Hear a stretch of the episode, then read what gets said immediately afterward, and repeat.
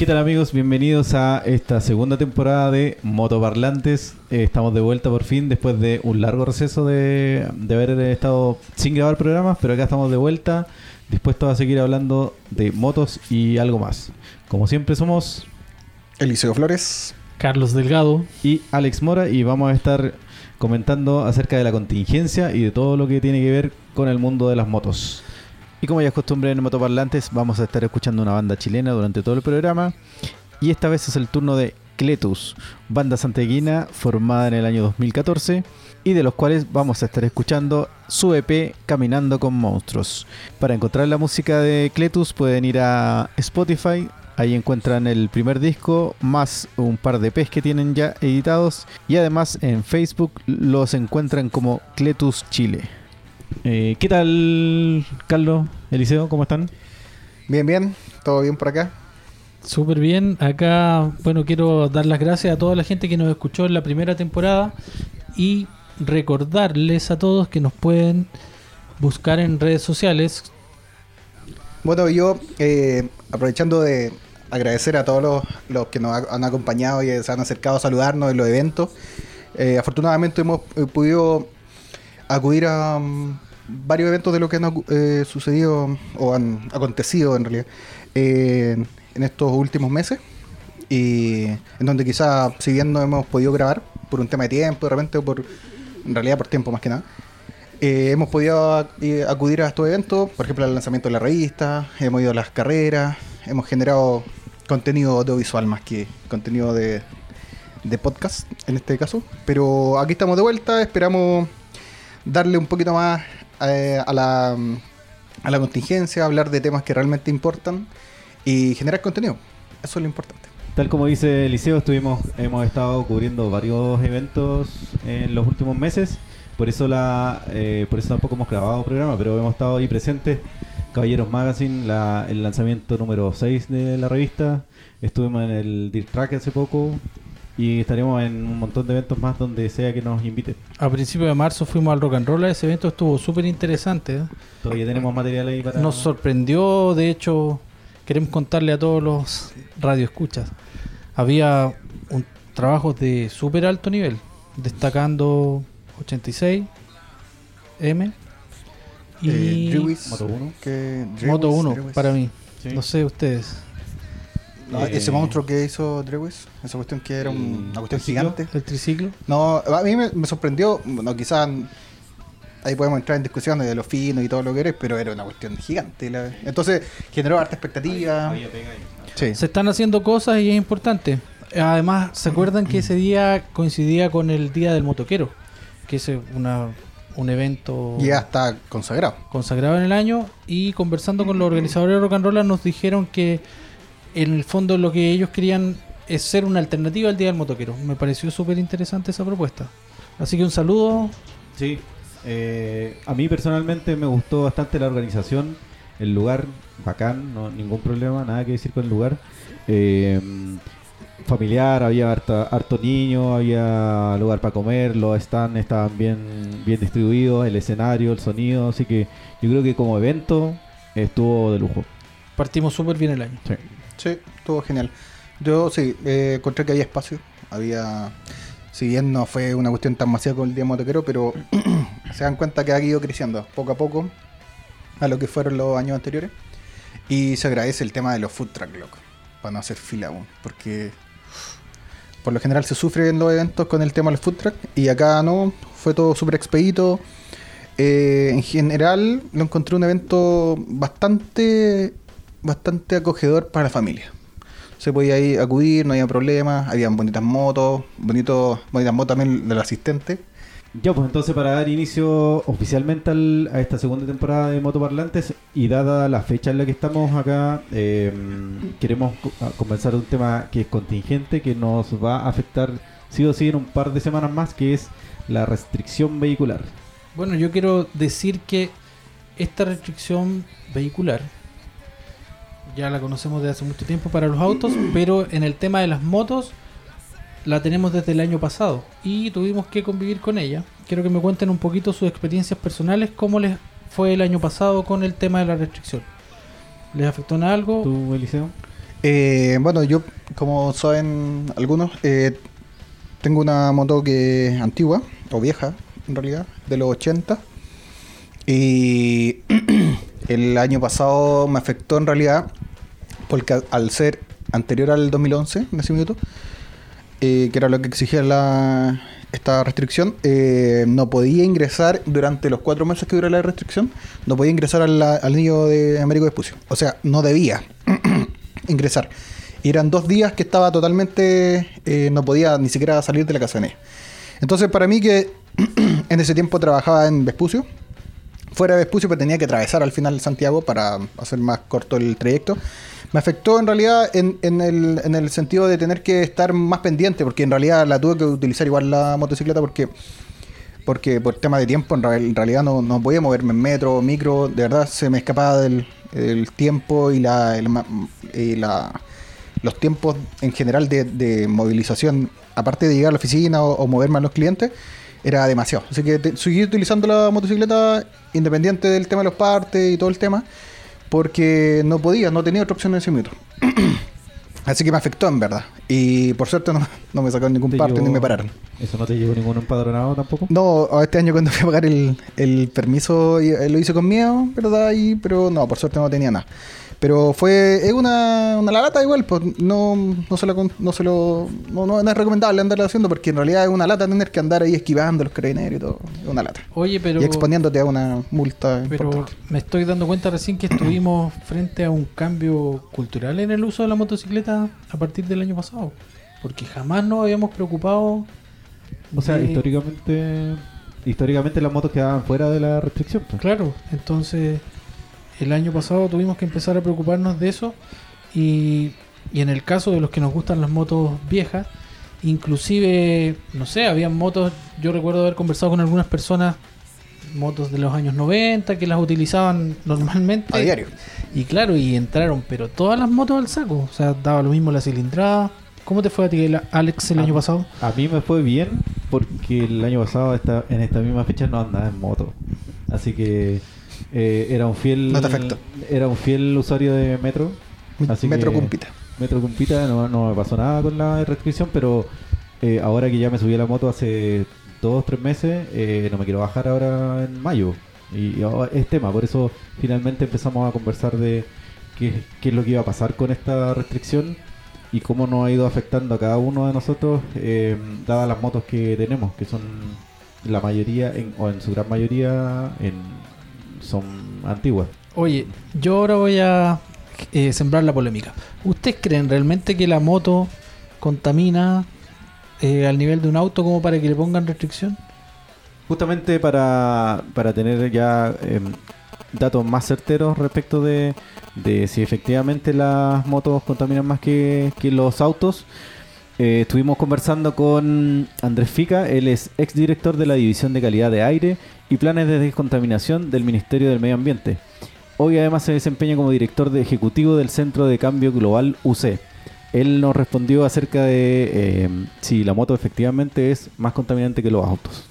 Efectivamente, bueno, las motos contaminan más que un auto convencional, eh, en el sentido de lo que es contaminación local. Emiten menos CO2 por kilómetro recorrido, pero contaminan, en el mejor de los casos, cuatro veces más que un auto nuevo, eh, por ejemplo, o, y eso en el caso de la mo- moto nueva.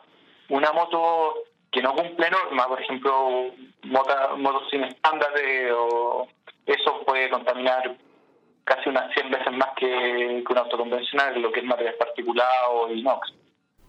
¿Algo que decir al respecto? Es cuando empieza a sonar la musiquita que dice. Lo dejamos hasta acá entonces y nos vamos. Sí. Bajemos el telón. Eh, ya, es como bien poco lo que se puede hablar al respecto en cuanto a materia de contaminación local, que es lo que habla él. Claro, él, él, me- él habla de dos temas técnicos que después lo aclara también más adelante y lo vamos a estar escuchando, pero que, que se refiere a- al, al CO2, que es cuánta combustible quema un vehículo y es lo que produce, que obviamente ahí las motos ganan y, y están por sobre lo que produce un auto.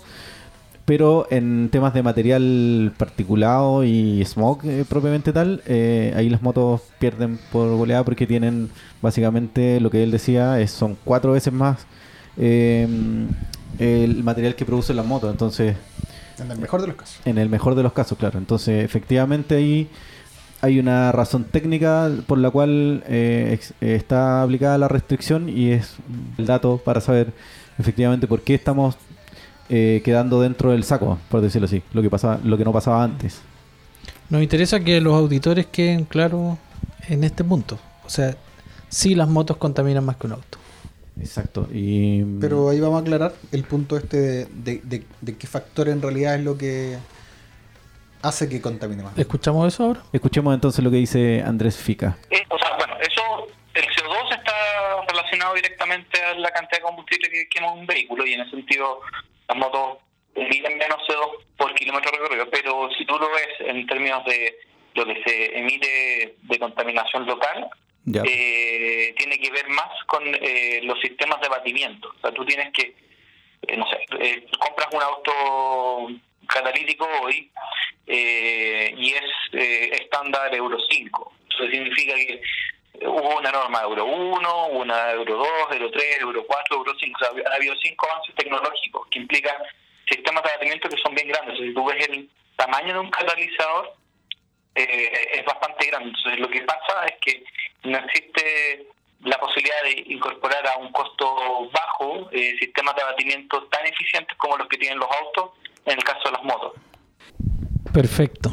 Ahí habló directamente de, de las emisiones. Y, y de que eh, finalmente por, por, una, por un tema técnico de, de tamaño no puedes tener un catalizador grande en una moto. Y, y finalmente por eso es que eh, efectivamente no, no podemos empatar las emisiones de una moto con un auto porque el Claro, catalizador por tiene un tamaño espacio. que no lo puedes meter en, en, en una moto que quizá hay alguna tecnología, no la conozco, O quizás una moto más cotota puede que pueda aportar una cuestión gigante. Entonces estamos hablando de dos cosas. Para que, porque de repente uno puede entrar en una discusión más, no sé, en defensa, que, que es lo que nosotros planteamos siempre de utilizar la moto y todo el tema, pero hay que hablar en claro que uno es el material particulado que Claro. se produce y el otro el CO2. Claro. En ese caso, por ejemplo, entonces si nos vamos a los datos, eh, habla de que la moto en el mejor de los casos produce cuatro veces más. O sea, la moto nueva ya está produciéndote cuatro veces más que un auto. Por este tema del, del catalizador. pero eso igual está dentro de la norma en el fondo. Claro, la moto eso- cumple en su característica de moto. Claro, y, y, y te permite circular todo el año en el fondo, porque si tienes una moto con Euro 3 hacia arriba, no estás dentro de la restricción. Claro.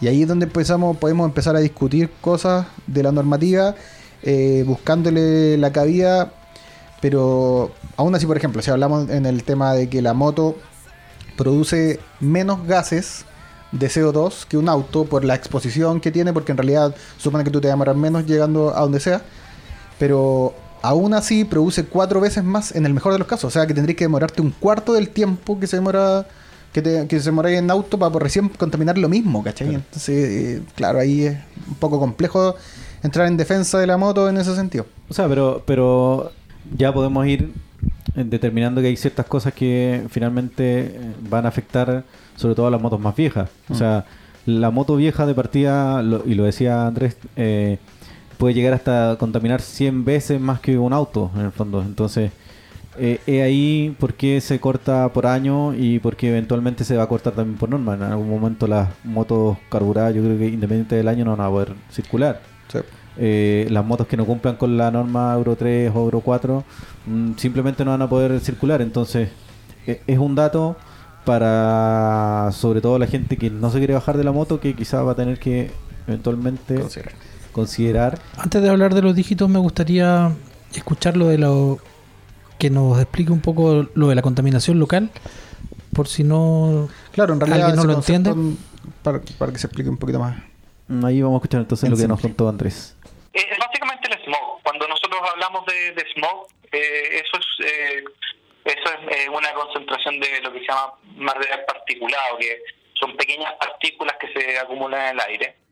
Eh, y es esa eh, nube que vemos media oscura, que no, que no es niebla, eh, lamentablemente en nuestros inviernos. Entonces, eh, esa, ese smog se produce por emisiones directas de material particulado, que son las partículas que salen de, de, de la tubo de escape, de las, de las estufas, de las estufas a etcétera Y también eh, hay una contaminación que es secundaria, que es asociada a la emisión de gases, que son el NOx, el SOx eh, y otros. Eh, en particular, eh, como te comentaba, o sea, el problema que tienen, eh, los, los, de hecho, el problema que te planteo yo de las motos, de hecho, es un poco constitutivo, porque en las motos más pequeñas, eh, por ejemplo, eh, lo peor que, el, peor, el peor contaminante que puedes tener tú es cuando tú le pones estos motores, eh, ¿cómo se llaman? Estos motores chicos que tú les pones a las bicicletas. Eh, Los mosquitos que le llaman. los mosquitos, Claro. es el peor, el peor sistema que podéis tener en términos de contaminación local o de smog dentro de la ciudad. En términos de CO2, que es el cambio, eh, lo que está vinculado al cambio climático, que también es un problema, ahí la, la contaminación eh, más relevante está asociada directamente al consumo de combustible y en ese sentido, en términos de cambio climático, la moto es un buen medio de transporte, pero en términos de contaminación local no lo es. Eh, en ese sentido sería ideal motos eléctricas, eh, es una buena un buen compromiso. Nos queda claro lo de la contaminación local. Eh, bueno, tenemos que agradecer a Andrés Fica por todo lo que nos contó y ahí él al final dice algo interesante que nos da el pie para el tema que viene ahora, que es la moto como medio de transporte. ¿Cierto? Claro, como, como opción que tenemos, sobre todo los que hacemos este programa y a quién está dirigido este programa, que es eh, principalmente transportarnos en la ciudad eh, en moto. ¿sí? Es finalmente lo que nos reúne y une eh, em, básicamente para poder conversar.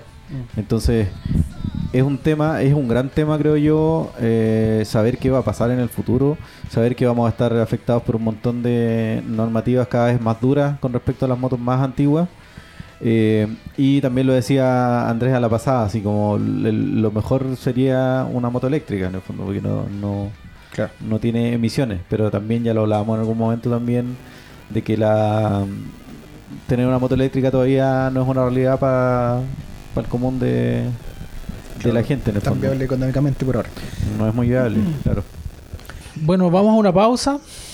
Vamos a, a escuchar un poquito de música y volvemos, ¿no? ¿sí? Un cortito ahí de No olviden revisar el Instagram, Instagram, Facebook y todas las redes sociales. Twitter.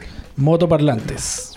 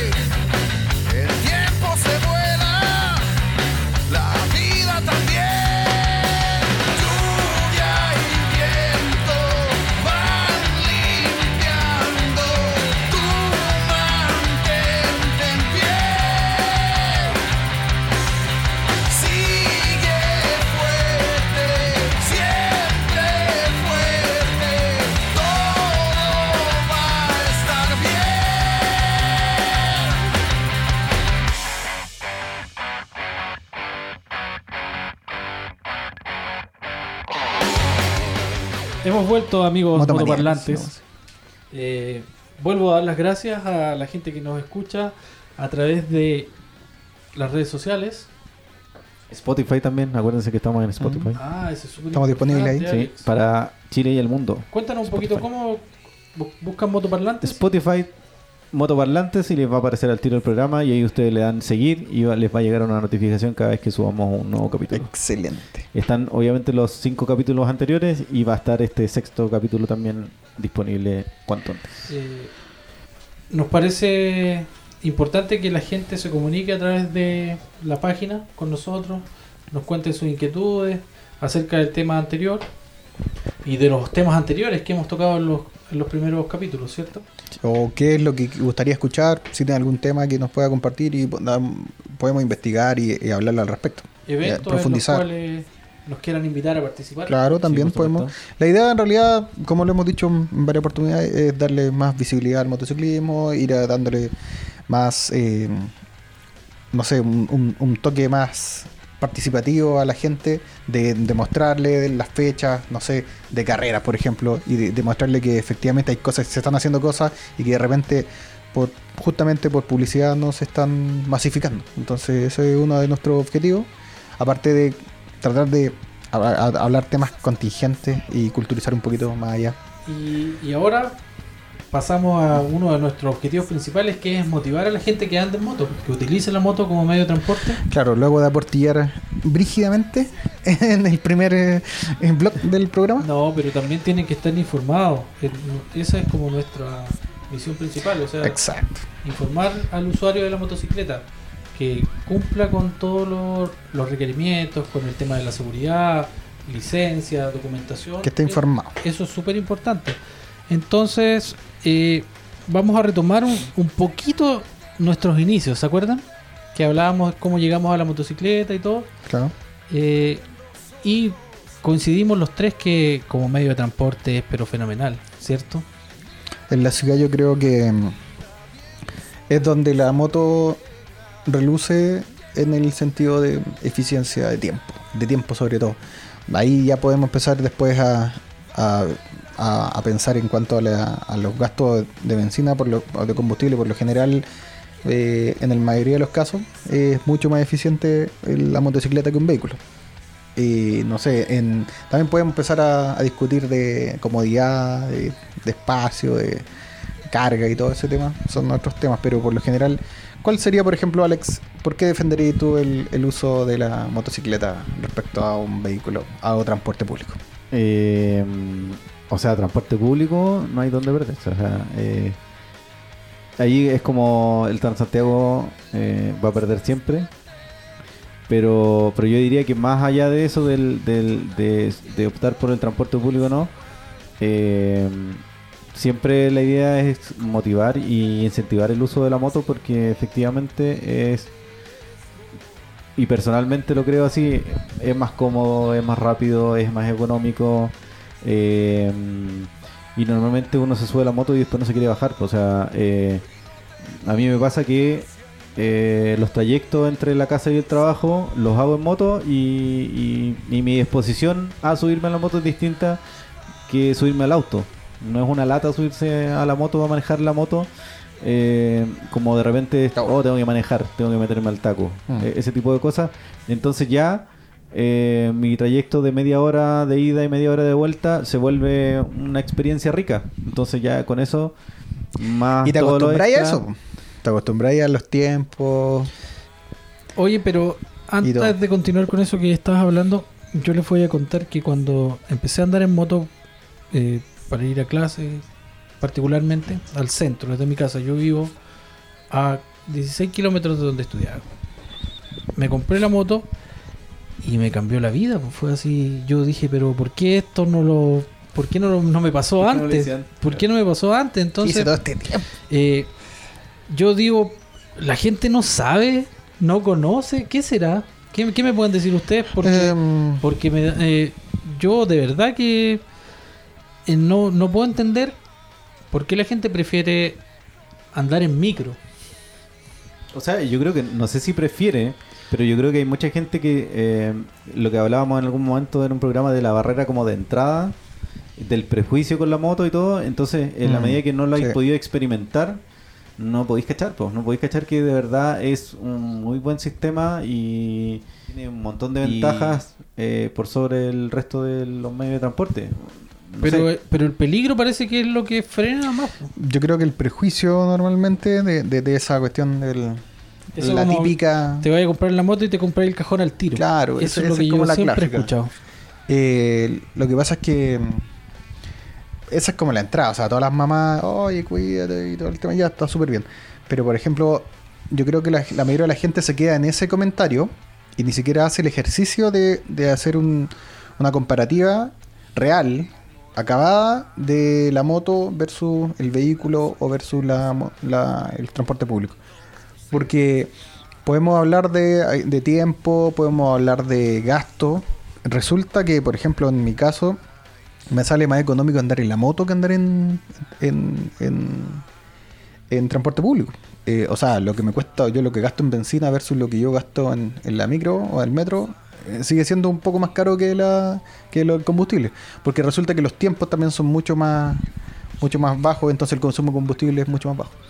Y ni hablar del tiempo. O sea, el tiempo pasa a ser una cuestión súper importante y ya después te acostumbras a demorarte, no sé, 20 minutos, mientras que en la micro tú dependís totalmente del, de la frecuencia, de, puta, no sé, que el, el taco, en el metro, no sé, de cualquier cosa que pueda ocurrir. ¿Hay algo que la gente no sabe? Como que le pudiéramos decir nosotros para poder eh, no convencerlos, sino que invitarlos a probar. eh, A comparar. Sabes que yo creo que de todas maneras nosotros deberíamos De abogar por las motos. Sí, de difundir el, el uso de la moto como medio de transporte. Eh, a mí me pasa que eh, lo que decía Carlos al principio, eh, hay harto prejuicio respecto a la moto, pero también eh, Hay harta desinformación también. hay harta desinformación, pero también hay un tema, el tema de seguridad, que nosotros no, lo- no hemos entrado mucho en eso, pero eh, en la medida que existan más motos en las calles, eh, los estándares de seguridad debiesen, debiesen ir, ir aumentando, debiesen ir subiendo. Los automovilistas tienen que saber que hay vehículos como las motos circulando y que son hartos y que van a estar ahí. En la medida yo creo que, que vayan aumentando la, la cantidad de motos, que ha ido aumentando en los últimos años eh, un montón, eh, yo creo que van a ir mejorando las condiciones para, para circular. Cada vez va a ser más natural para los automovilistas tener muchas motos alrededor. eh, entonces, en la medida que eso se vaya dando, yo creo que va a ir, va a ir mejorando todo. No, no creo que sea al revés. O sea, no creo que la que, sea cada vez más difícil o que la ciudad sea cada vez más hostil para andar en moto. Yo creo que debiese ser todo lo contrario. Y por eso, em, no sé, a mí me pasa, por ejemplo, con el tema de la bicicleta, que no soy muy partidario, por ejemplo, de la ciclovía, porque en el fondo invisibilizas al ciclista y, y lo sacas de la calle, pero en algún momento el ciclista se mete a la calle y nadie sabe lo que tiene que hacer frente a un ciclista. Entonces, es un problema, eh, yo lo asocio un poco al, al uso de la moto también, pero claro, la moto tiene que andar por la calle siempre. Pero en la medida que existan más motos y que estén las motos circulando, yo creo que los estándares sí o sí tienen que subir. pues. No, no queda de otra. En todo No caso, el tema de, la- de, las- de las motos es, es todo un rubro que tiene que aumentar. O sea, en todos los aspectos. Eh, por ejemplo, en el tema del vehículo, tú si quieres comprarte un vehículo, tú tienes que tener licencia. Y tú el tema de la licencia, eh, tú tienes escuelas, por ejemplo, en donde puedes ir a aprender. Y es mucho más seguro aprender en un vehículo que en una motocicleta. En, en el cambio de las motocicletas no hay tantas escuelas en donde ir a aprender. Entonces... Claro, hay muy pocas. Y el solo hecho de aprender ya es un, eh, hay que tener por lo menos ganas y, y tener un poco de confianza y, y arriesgarte a aprender. A la mala normalmente, que es aprender con un conocido que te- básicamente te tira arriba de la moto y, y sacarte la cresta e- e- eventualmente. Entonces eso también es una de las razones. O sea, muchos no ni siquiera lo quieren intentar. eh, Claro, porque no Porque tienen más una cercanía, o sea, lo ven alejado, porque no tienen un amigo, no tienen un pariente que usa la moto, ¿cierto? Pero si, si fuera más accesible, no sé, ya, si realmente voy a sacar cuentas, en una moto me demoraría menos, gastaría menos, pero tengo que aprender. ¿Cómo lo hago? Voy y tomo un curso. Que eso es lo que hace la gente cuando se compra el auto. claro. Pero acá en el caso de las motocicletas no, no está esa opción. Yo de Hay, verdad, ¿Hay una, creo? Creo no que sé. hay uno o dos, así Una o dos. como que son más, Más conocido. más conocidos, claro. Ento- Pero y, Y- aprende a la mala. mm. O aprende con el amigo, todo. Claro. Y lo, bueno, y también hay un tema que, ¿te acuerdan que en algún minuto también lo hablamos? Hablamos de que de que muchas muchas veces la moto se ve como un juguete. Como que no se toma en serio el riesgo real o se le tiene mucho miedo. Es como una cuestión media rara. Claro, ahí. pero nosotros estamos aquí para ya ir derribando ese mito, ¿cierto? Que un medio de transporte O sea, Eh, en la medida que uno cumple con la, con la, lo hemos dicho un montón de veces, en la medida que tú cumples con las mantenciones, como que haces lo que te dice el fabricante, por ejemplo, cumples con los estándares de seguridad que te pide la ley, que son básicos, yo, yo diría, así como- y como- son, o sea, o sea, en la medida que se cumplen esas dos condiciones, eh, tú no tendrías por qué tener problemas para andar en moto. O sea, a lo más en invierno tienes que abrigarte un poco más. Pero más allá de eso, puedes circular sin ningún problema, puedes estar un año completo andando sin ningún problema. Entonces, no el, el problema o la falla o el error eh, no son parte de intrínsecos, o sea, pasan estando en la moto, pero no, no tienen que pasar necesariamente. Si Claro. tú cumples con lo, con lo que Y que los resguardos. tomas los resguardos, no deberías tener ningún problema. No deberías quedar tirado nunca, que también lo conversamos en algún momento. es- Este, este, tem- este como temor a no es normal que quedar ocurra botado. Mm, Para nada, no es, no es normal quedar botado en la moto. Claro. Aunque pase, aunque no pase. Eh, y por otro lado, el tema de seguridad, hay un montón de, de mm, elementos de seguridad que Y te para todos los permiten- precios. Sí. Esa es otra cosa también que deberíamos hablar. eh, eh, no sé si acá, o quizás sí. Por ejemplo, eh, cotizar. po. O sea, hay un montón de opciones de motocicleta, desde las baratísimas hasta un poco más caras. Hay financiamiento igual que un auto. Sí. Y de hecho, más fácil que un auto. Y muy Porque es un pie mucho más económico, mucho más bajo y cuota mucho más accesible. La verdad es que es, en ese aspecto eh, se, ha, se ha facilitado mucho más el, acceso a una motocicleta. O sea, de verdad, en el caso, por ejemplo, de motos que están hablando de 7 millones, ahora con un millón y medio, dos millones, ya estáis listos y, con eso ya te, te metí y te subí a una, una nave, ¿cachai? Y entonces imagínate con una, na- una moto que cuesta un millón o dos millones, aún más accesible. Pero insisto, dense, denle la oportunidad a la motocicleta. Aquí en Santiago no es el tema de invierno, por ejemplo, sí es helado, pero el tema de las lluvias yo creo que es lo que más des- desincentiva a la gente. Y acá en Santiago no es que llueva tanto tampoco. Acá en Santiago no llueve nada. Yo que cada vez menos además. Igual somos santiaguinos, yo, yo no soy Sí. tan santiaguino, pero por lo general los santiaguinos igual son bien alaragados, pucha, Pero en Sí, realidad pero- no llueve nada para lo que Pero llueve Carlos, que es sureño, eh, lo dice. Claro. En Santiago no llueve. Acá en Santiago no llueve. Yo ¿Cuántos tengo días recuerdo de. al día, sea, al año? No sé, muy poco. cuatro días. ¿Cinco días? Con Claro. suerte. Entonces, amigos, moto parlante escuchas. Súbanse a ¿Cuál la sería moto, el- la consigna? moto. Denle una oportunidad. Sí, Sí. me gustó Evalúenlo. eso. Me gustó eso. Sí, ténganlo como... O sea, yo de, de verdad eh, he hecho así como intentado hacer el cálculo, por decirlo así, como ah, de guata, así como me bajo del auto y me subo a la moto porque es el ejercicio que hago toda la semana. Me subo al auto y me bajo del auto y me subo a la moto. Y de verdad que encuentro que la moto eh, es lejos el, el sistema más eficiente para andar en la ciudad, sobre todo aquí en Santiago. O sea, como de verdad que me cuesta pensar en un, en un sistema mejor. Quizás si tuviera que elegir un segundo mejor sería la bicicleta. Pero O una moto eléctrica. o una moto eléctrica, claro. Pero no me, me cuesta pensar en un, en un sistema que sea más eficiente, más económico. eh, Que esté disponible que ahora esté mismo. disponible, que sea barato y que cumpla con todos los requerimientos que uno Mm. tiene para movilizarse en la ciudad. O sea, de verdad, por lejos, yo creo que la moto es la es la que gana. Y también típico este típico ejercicio que hacen en los noticieros, ¿cachai? Cuando salen mm, hacen una ruta en auto, en moto, en micro y en Sí, bicicleta, sí, sí. la- el típico que hacen los periodistas creativos de Del este país. matinal. Matinal. Claro. Eh, también pues la moto y la bicicleta siempre ganan, siempre están ahí arriba, entonces es por algo. O sea, el tiempo, de verdad que... Claro. No vamos, a, no vamos a andar en la conducción, en la ciudad, ni nada de eso, porque el capítulo de hoy no se trataba de eso. Claro, así que solo les quiero decir que hagan la prueba Nos y les va a cambiar la vida. Saludos y ¿Eso nos, sería entonces? nos ¿Sí? despedimos. Nos despedimos, Muchas gracias. entonces, seguimos Hasta escuchando un luego. de música y nos vemos el próximo capítulo de Motoparlantes.